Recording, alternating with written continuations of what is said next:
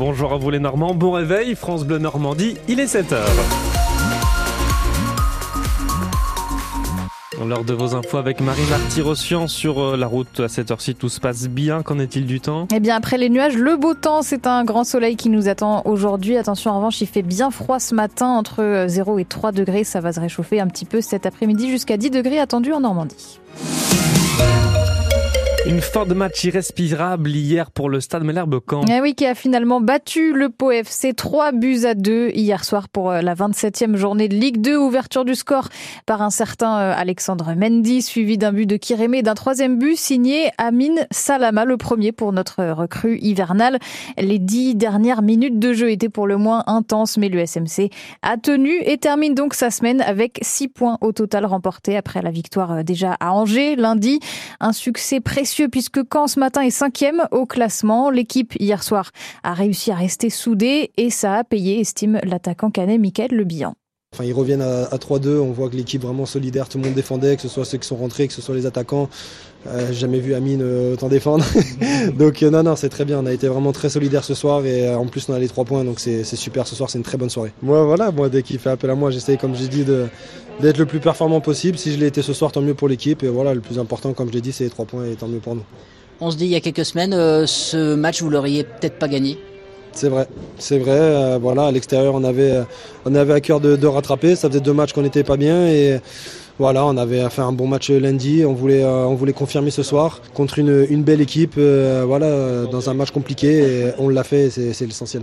Seule ombre au tableau, la, blessure de Valentin Henry, victime donc d'une fracture au visage, c'était vendredi à l'entraînement. Il doit se faire opérer dans dix jours et son absence devrait être assez longue, disait hier Nicolas Sub.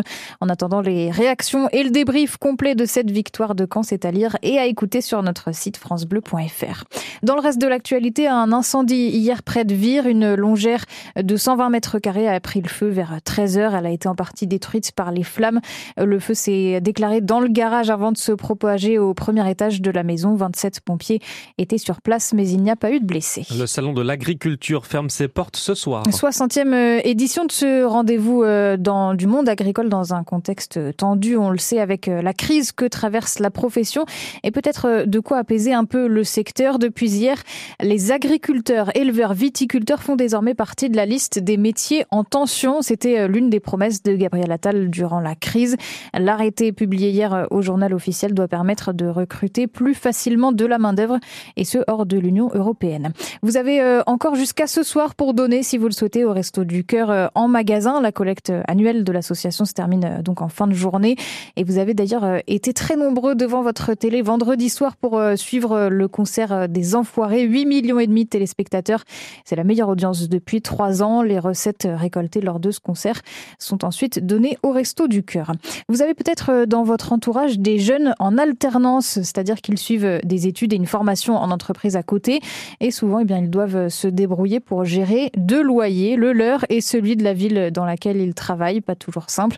Alors, à quand un système de colocation entre alternants a été mis en place, initiative d'une association de logement. On découvre tout ça dans une demi-heure dans le journal de 7h30. Elle encore un petit mot de sport et une défaite frustrante pour les Dracards de Caen. Les hockeyeurs canets euh, menaient 2 à 0 hier face à Épinal pour euh, l'avant-dernière journée de la saison régulière de D1. Il n'a fallu que quelques secondes pour qu'Épinal les rejoigne au score et les dépasse. Bilan, une défaite des Canets 3 à 2, mais les Dracars restent premiers au classement et sont donc toujours qualifiés pour jouer les playoffs. Et puis un super match de l'US au Mondeville hier soir en Ligue 2 féminine. Les basketteuses normandes ont battu Montbrison 70 à 63. Elles reviennent donc ainsi à la sixième place du classement provisoire.